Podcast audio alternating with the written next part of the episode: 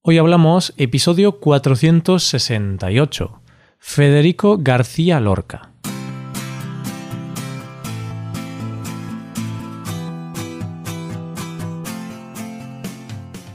Bienvenido a Hoy Hablamos, el podcast para aprender español cada día.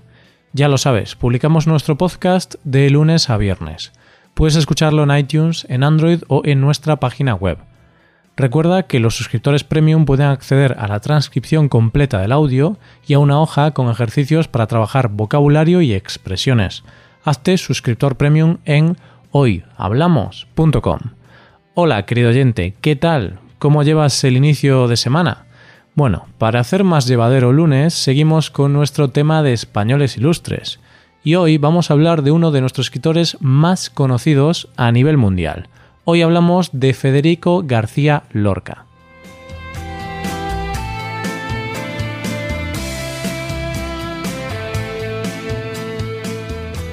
Federico García Lorca es posiblemente uno de los poetas españoles más importantes del siglo XX. Perteneció a la llamada generación del 27 y fue uno de los artistas más polifacéticos que podamos conocer.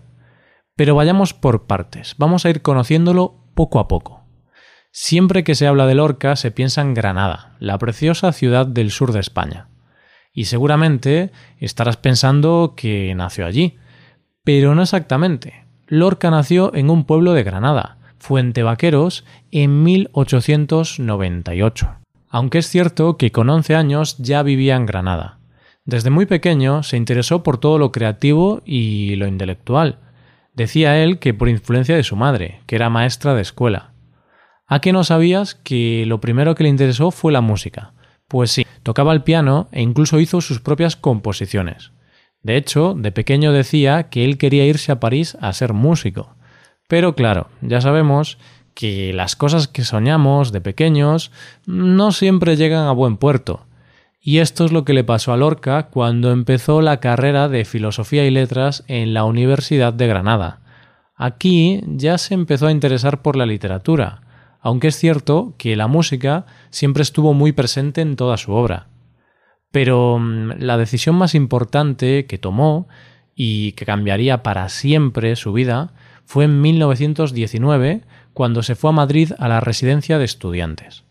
Quizá te puedas preguntar, ¿y cómo puede ser que irte a una residencia universitaria te cambie tanto la vida? La residencia de estudiantes se conocía como el Oxford madrileño. Había conferenciantes de la talla de Einstein y Marie Curie, y allí se hizo amigo de otros intelectuales como Luis Buñuel o Dalí. Y es que la residencia de estudiantes era una fábrica de genios, era un hervidero cultural. Así que no nos extraña que en ese ambiente a Lorca no le quedara más remedio que convertirse en un genio. Buñuel, Dalí y Lorca se convirtieron en grandes amigos, y es en este momento donde Lorca empieza a liberarse y a descubrir nuevas formas de expresión. ¿Os imagináis el cambio que tuvo que significar para Lorca salir de Granada y llegar a Madrid? Pasó de ser un inadaptado, un artista incomprendido y además homosexual, que por supuesto no es nada malo, claro, pero en esa época ser homosexual estaba mal visto y los homosexuales sufrían mucho. Y entonces, de repente, llegó a Madrid, comenzó a relacionarse con gente igual de creativa e importante y pudo, por fin, sentirse libre. Vamos, pasó de ser el rarito del pueblo a ser reconocido como un auténtico genio. El caso es que en 1928 crea una de sus obras más reconocidas a nivel mundial, El romancero gitano, una obra basada en la tradición, pero vista desde el punto de vista crítico. Utiliza una de las formas más clásicas, como puede ser el romance, para hablar de una de las etnias más discriminadas por la sociedad, los gitanos. Y ya aquí se ven las bases de lo que sería la obra de Lorca, las metáforas. Y no creas que digo lo de reconocimiento mundial por decir, no hablo por hablar, fue así. Lorca fue conocido por esta obra en todo el mundo. Y piensa lo difícil que era eso en esa época, porque está claro que no había redes sociales, ni internet, y ni siquiera televisión. Pero, a pesar del éxito, no es oro todo lo que reluce, y es que parece que Lorca en esa época no está en su mejor momento personal. Así que su familia decide, ese mismo año, pagarle un viaje a Nueva York. Las razones por las que estaba tan deprimido son varias. Se dice que se había distanciado de Buñuel y Dalí, y estos autores habían criticado su obra, y también se dice que tuvo una ruptura amorosa que le afectó bastante. El caso es que muchas veces, en estos casos, lo mejor es poner tierra de por medio, ¿verdad? Y así es como a sus 30 años Lorca emprende el viaje a la ciudad de los rascacielos. Y lo que ve allí le provoca, sobre todo, horror. No le gusta lo que provoca en la sociedad el capitalismo y la industrialización. Siente que la sociedad está deshumanizada y que la gente actuaba como robots. Y en una visita a Harlem siente la injusticia y la discriminación que sufren los negros. Lorca siente una profunda empatía por los discriminados por la sociedad, ya que él mismo se siente así ante su condición de homosexual. Y así, en 1930 se vuelve a España y gracias a esta experiencia escribe Poeta de Nueva York, la que está considerada su obra maestra.